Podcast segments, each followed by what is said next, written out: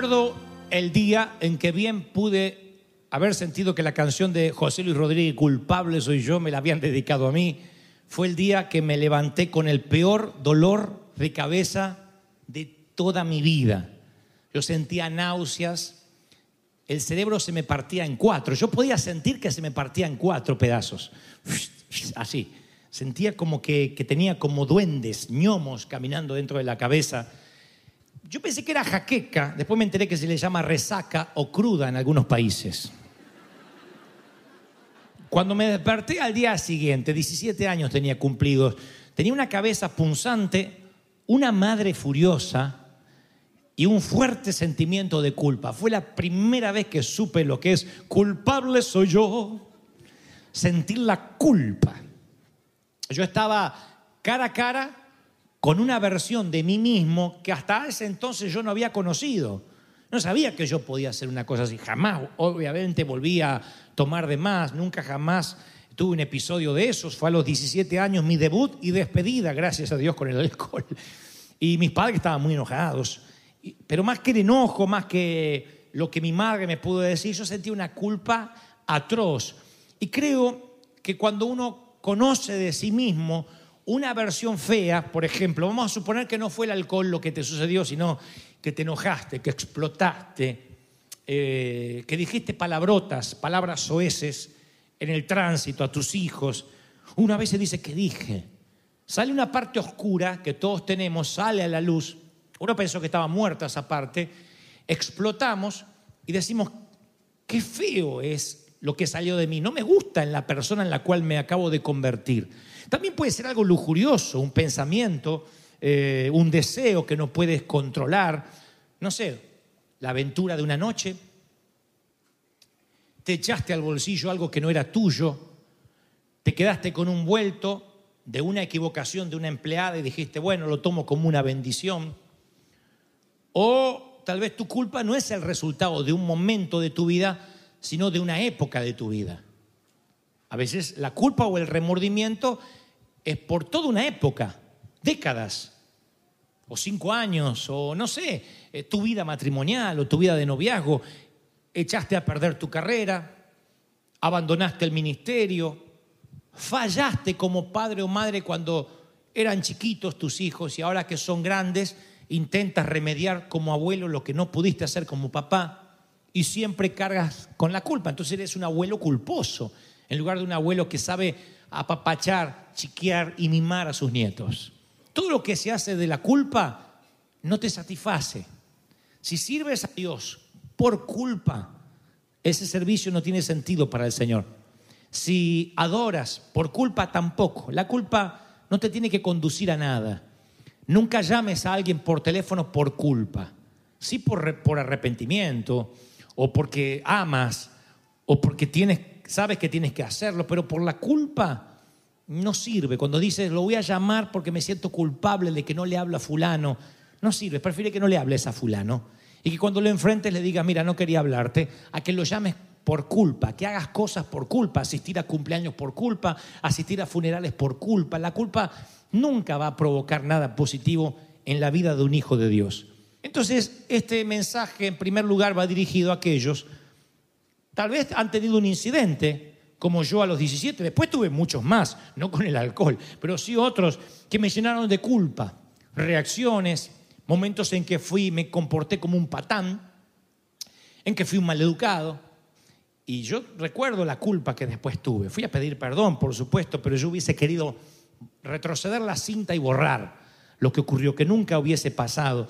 Y creo que uno tiene esos momentos en la vida donde después va arrastrando el pesar de por qué no dije, por qué me callé, por qué hablé, por qué levanté la voz, por qué levanté la mano en el peor de los casos, por qué insulté, por qué pensé, no sé. Creo que la culpa es algo que se le atribuye a la raza humana desde el huerto del Edén. Cuando el día comenzó a refrescar, dice Génesis 3.8, el hombre y la mujer oyeron que Dios andaba recorriendo el jardín y entonces corrieron a esconderse entre los árboles. Adán y Eva no sabían cómo enfrentar su fracaso. Antes del fruto prohibido ellos andaban desnudos y no sabían que estaban de ese, de ese modo, no se avergonzaban, no tenían conciencia de la desnudez. Pero a partir de comer el fruto que no tenían permitido comer, cuando Dios recorre el jardín, ellos van y se esconden entre los arbustos. Y nosotros tampoco sabemos cómo reaccionar cuando metemos las de andar, cuando metemos las patas. Y no nos escondemos en los arbustos, tenemos formas más sofisticadas de lidiar con nuestra culpa. Una de las maneras que tenemos para lidiar con la culpa es la adormecemos, la anestesiamos a la culpa, no la matamos, no la liquidamos, no la extraemos quirúrgicamente. Nosotros con la culpa lo que hacemos es adormecerla. ¿Con qué? Y con una botella de tequila, con una hora de pornografía en internet, la adormecemos con un encuentro en un hotel y aparentemente en el happy hour parece que la culpa desaparece, pero reaparece cuando regresamos a casa. Tenemos una hora de felicidad, o lo que creemos es una pseudo felicidad. Nos permitimos cosas, un desliz, una metida de pata, y después sentimos una culpa atroz. Hay gente que vive así, tratando de adormecer la culpa. Y cada vez que trata de anestesiar la culpa, se mete en un lío peor. Y va por la vida tratando de anestesiar lo que debería enfrentar es que eso lo traemos, insisto, desde el huerto, escondernos en los arbustos o tras las mentiras. Otros la niegan, la negamos. Decimos, no, eso no ocurrió, pretendemos que nunca tropezamos. Ingeniamos un plan y cubrimos la mala decisión y entonces una mentira lleva a otra mentira y luego tenemos que ajustar la segunda historia para que se ajuste con la primera y pensamos, ¿cómo hago para prolongar la farsa lo más, el mayor tiempo que pueda. Sabemos que nos van a descubrir. Sabemos que tarde o temprano todo saldrá a la luz, pero creemos que es un día más de victoria si podemos extender la farsa, no enfrentar la culpa, negar, aquí no ha pasado nada. No, no, no, no, no quiero pensar en eso. Ahora voy a adorar, a servir al Señor. No hablaremos de eso.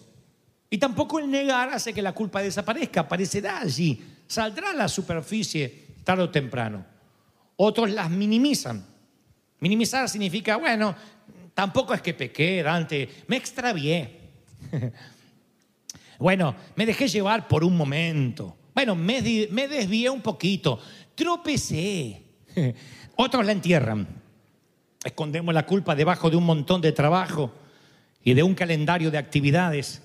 Y mientras más ocupados estamos, menos tiempo nos queda para pasarlo con la persona que más detestamos, con nosotros mismos evitamos encontrarnos al espejo porque tenemos culpa.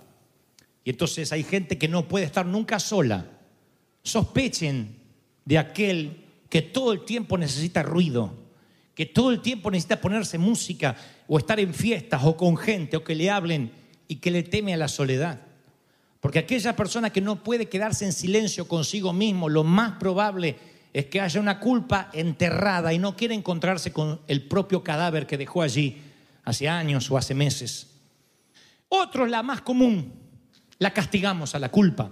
Usamos reglas y hacemos listas largas de cosas por hacer y la disfrazamos de santa doctrina. Son generalmente reglas dolorosas. Ora más, estudia más, ofrenda más, mira cómo te viste, mira cómo te peinas, mira cómo hablas y nos llenan de reglas para evitar la culpa. Por eso hay tantas iglesias legalistas que crecen tanto.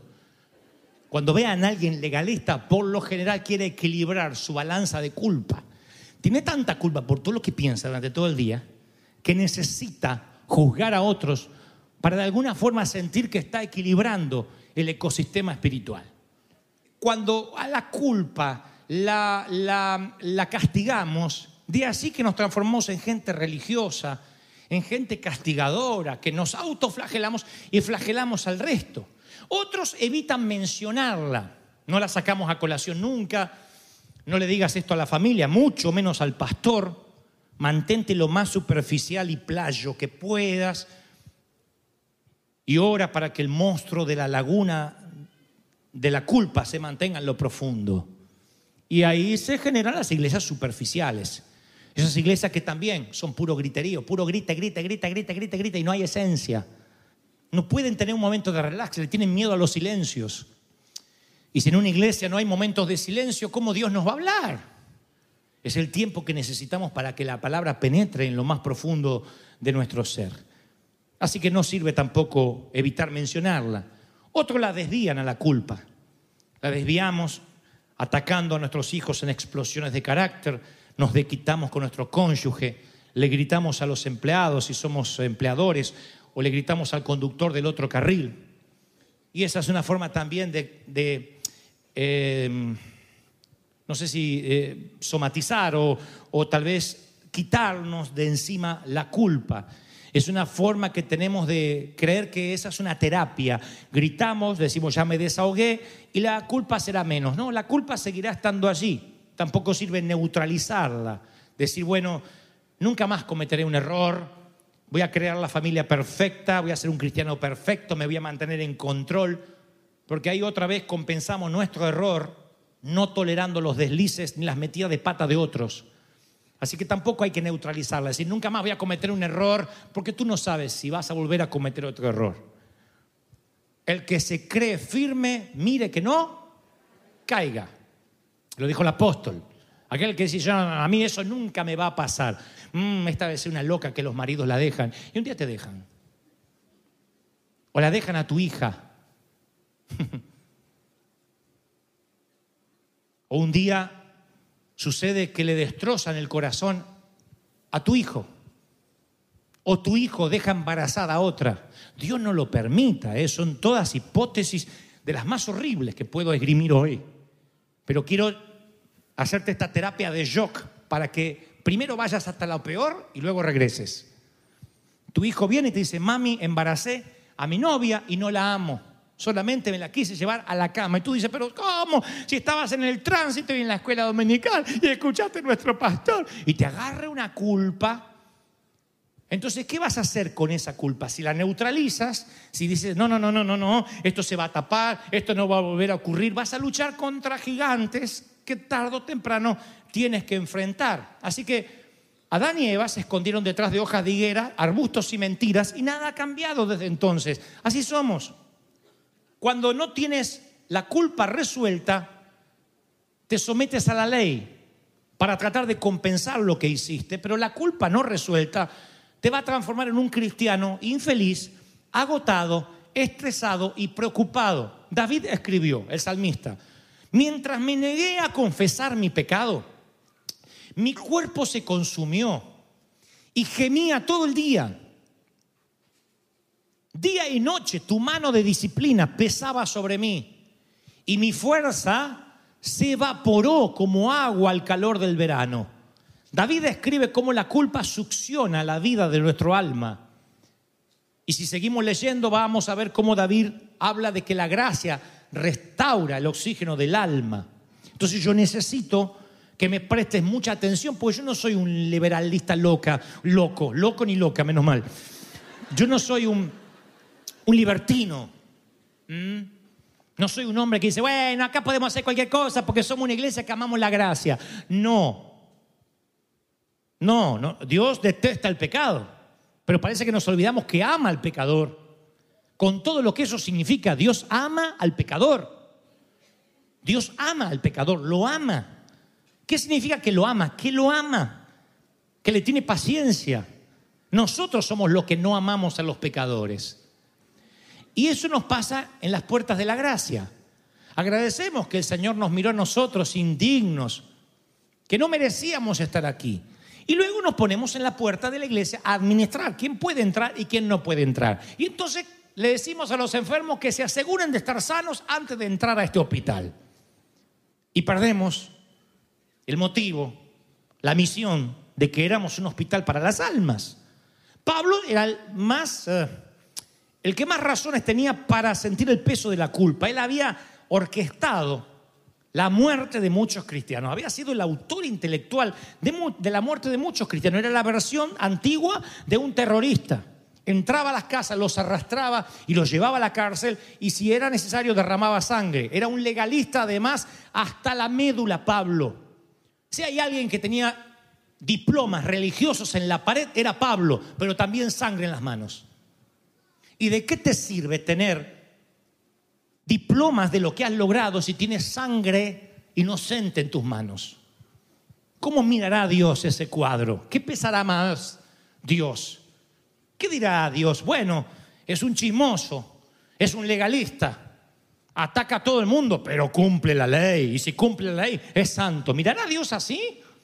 ¿O será que Dios, camino a Damasco, lo tiene que voltear de donde va, aparecerse en el camino y decirle, ¿por qué me persigues? Y en ese trayecto camino a Damasco, allí Saulo deja de ver. Una vez que vio a Jesús, ya no vio más nada ya no pudo ver el valor de sus diplomas, ya no pudo ver sus méritos, ni el valor de sus buenas obras, no pudo ver las razones para alardear de más nada, quedó ciego y se convierte en el máximo poeta de la gracia. ¿Qué hizo Pablo? No enterró la culpa, no la adormeció, no la escondió, no la negó, no la castigó, se la entregó a Jesús y punto. Le entregó la culpa, la rindió ante Jesús. Ay, ¿por qué nos cuesta tanto hacer eso? Entregarle la culpa a Jesús. Decir, yo soy un fraude, yo, yo sin Jesús no sirvo, sin la gracia soy un desastre. Van a encontrar poca gente, con falsa humildad sí. Ay, yo no soy nada ante el Señor. Saca la lengua bífida. Pero que tengan humildad real y que digan, yo sin la gracia no valgo nada. Sin la mano de Dios soy simplemente un hombre o una mujer sin oficio, sin profesión, sin talento. No van a encontrar gente que de verdad diga eso. Pablo, que había dicho, tengo tanto para gloriarme, terminó diciendo, hermano, yo no pretendo haberlo alcanzado, pero una cosa hago, olvidando lo que queda atrás, me olvido la culpa, me olvido los cristianos que maté. Ese bien pudo haber sido el aguijón de Pablo, su pasado. No se sabe qué era el aguijón. Hay de los que dicen que pudo haber sido una enfermedad. Otros alegan que era corto de vista, porque en algún momento Pablo dice, miren con qué grandes letras os escribo. Tal vez decían, no podía ver, por eso escribía con letras grandes. No lo sé. Otros dicen que luchaba con una debilidad y le pidió dos veces que le quite el Señor. Y, cuando, cada vez que le pedía al Señor que le quite el, aguijón, Dios decía, no, bástate mi gracia que mi gracia te alcance. Así que hay de los que opinan fuertemente de que bien Pablo luchaba con una debilidad. ¿Qué debilidad? No sé. Capaz que era un lujurioso. Capaz que estaba atraído mucho a, no sé, no quiero esgrimir algo que nos arruine la imagen de Pablo, pero tenía una debilidad con la que él tenía que luchar. Sea lo que sea, ¿cómo hacía Pablo para vencer la culpa? Lo peor que te puede pasar si sirves al Señor es servir a Dios con culpa. Tú no puedes decir, es que yo vengo acá, no tendrías que estar sirviendo. Tú le dejas todos los días la culpa a los pies de la cruz. El pecado y la culpa. Le pides perdón y haces lo que tienes que hacer. Si no, ¿cómo hace Dios para usarlo? Imagínense que Dios dependiera de los santos perfectos, de los puros. El Señor nunca dijo que Él vendría a buscar pastores, evangelistas, diáconos, ancianos. Él dijo que venía a buscar una novia ataviada y en esa novia entran todos independientemente de lo que somos, lo que hacemos. No importa si eres músico, si eres cantante, si eres servidor. Pero si no entiendes la gracia, vas a cargar con una mochila gran parte de tu vida. Así que, ¿qué le diría Pablo a un adolescente de 17 años abrumado por la culpa por tomarse una copa de más. Pablo le hubiese dicho, Dante, confía en la capacidad que tiene Dios para perdonarte. Abandona cualquier intento de salvarte a ti mismo o de justificarte. Deja de esconderte tras hojas de higuera. Sumérgete en la gracia de Cristo. No me lo dijo Pablo, me lo dijo un pastor, Luis Tolosa. Me dijo, te ama el Señor, flaco, te ama el Señor. Yo estaba tocando la batería con una carita, una cara de purrunguín tenía así.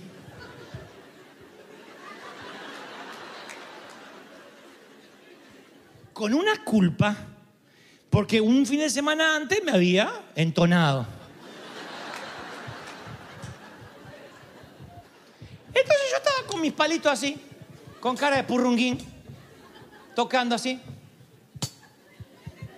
Y en un momento Luis Tolosa se da vuelta y me dice, a ti muchacho, tu nombre. Ay, dije, Dios mío. Casi me sale Cabernet Sauvignon. una botella. Dante. ¡Eh! ¡Dante! ¡Ente! ¡Ante! ¡Ente! ¡Dante! Y entonces, no me olvido más. No me olvido más. Y me dice, muchacho, Dante o Dente, como te llames, ¿cómo te ama el Señor? Él tiene gracia para ti. Yo no sé qué has hecho, pero yo sé que estás en crisis porque me lo dicen tus ojos. Culpable soy yo. Ay, Dios mío. Me desarmó el hombre. Me desarmó porque una de esas noches él habló sobre lo que Pablo dijo. No pretendo yo verlo alcanzado, yo no soy un hombre santo, pero hay que seguir hacia la meta. Ese día entendí que un santo feliz está consciente de la gravedad del pecado, pero también consciente de la inmensidad de la gracia. El santo mora en la gracia, no en la culpa. Yo moro en la gracia desde aquel día. Así se define un alma en paz. Moro en la gracia de Dios. Y tú me dices, ¿crees que vas a ir al cielo? Yo nunca he sido ni más ni menos salvo que el momento que fui salvo por primera vez. Grábatelo. Tú no vas a ser ni más ni menos salvo que el momento que Cristo se salvó la primera vez. No es que el Señor pagó el down payment, la primera cuota, y después dijo, vamos a ver si entras al cielo. Él te salvó. Ninguna mala acción descuenta tu salvación y ninguna buena acción la puede enriquecer. Por más que hagas miles de cosas, no vas a enriquecer tu salvación porque estarías agregándole algo a la sangre de Cristo que ya es suficiente. Pero entonces ninguna mala acción puede descontar tu salvación. Entiende eso, porque los cristianos hemos pasado décadas con culpa. Yo he descubierto hace muchos años que mi salvación no tiene que ver conmigo, tiene que ver con la cruz, y desde entonces he decidido no ahogarme en la cloaca de mi propia condenación. Yo me imagino que cuando esté algún día rendiendo cuentas ante el tribunal de Dios y Dios me pregunte, yo voy a decir, ¿saben qué? ¿Dónde está Jesús? Allá Él pagó. Él pagó todo por mí, está todo pago. Todo está pago. Lo que consumí, lo que hice, Él pagó todo lo mío. Alguien tiene que decir, ese es mi Dios. Él pagó, Él pagó, Él pagó la cuenta. Aleluya. Miren, el secreto de los acróbatas, ¿vieron del Cirque Soleil? Esos acróbatas que de verdad son unas, unas cosas increíbles en el aire. El secreto de los trapecistas es que el que vuela, el que se lanza, no hace nada y el receptor lo hace todo. Escuché a un, a un trapecista muy famoso decir, cuando vuelo, simplemente estiro mis brazos y espero que mi amigo me atrape y me jale hacia la plataforma. Lo peor que podría hacer yo es tratar de alcanzar al receptor, porque si hago eso no se supone que yo lo atrape, la tarea es que él me atrapa a mí. Si yo intentara aferrarme a sus muñecas, podría fracturárselas o él podría fracturar las mías y sería el final de ambos. Entonces el acróbata volador tiene que confiar que el receptor lo va a atrapar. Y en el extraordinario acto trapecista de la salvación, Dios es el receptor y nosotros los acróbatas voladores. Y tu Padre, te doy mi palabra, nunca ha dejado caer a nadie. Siempre te atrapa. Y luego, dice el Señor, vuélvelo a intentar otra vez. Y te mandas una metida de pata fea. esa que ya no deberías mandarte porque ya eres cristiano viejo, cascarudo. Peludo, para no decir peludo. ¿Mm? Y te mandan una, petida, una metida de pata fea.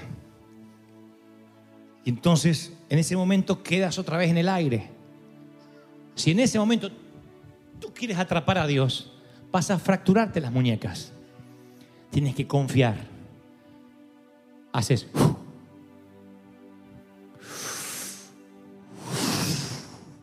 Y otra vez la gracia de Dios te sostiene. Eso ha sido gran parte de mi vida. Esa debería ser la tuya. Esperar que el gran atrapador te sostenga y no te suelte.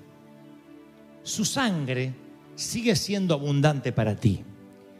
Diré esto otra vez. Uy, lo he dicho miles de veces en decenas de sitios y aquí también.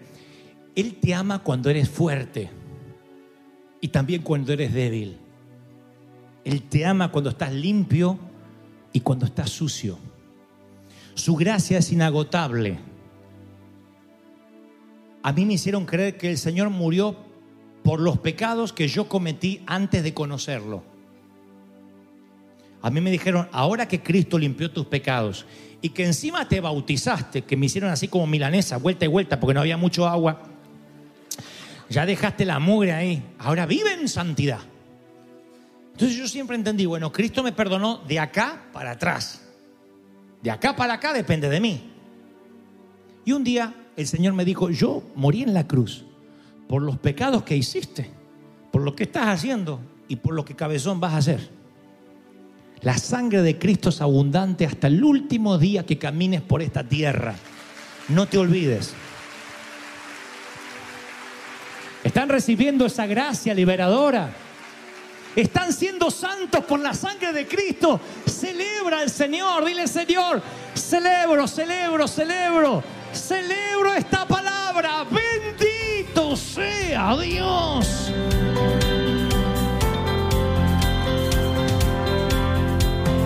llama no se apagará.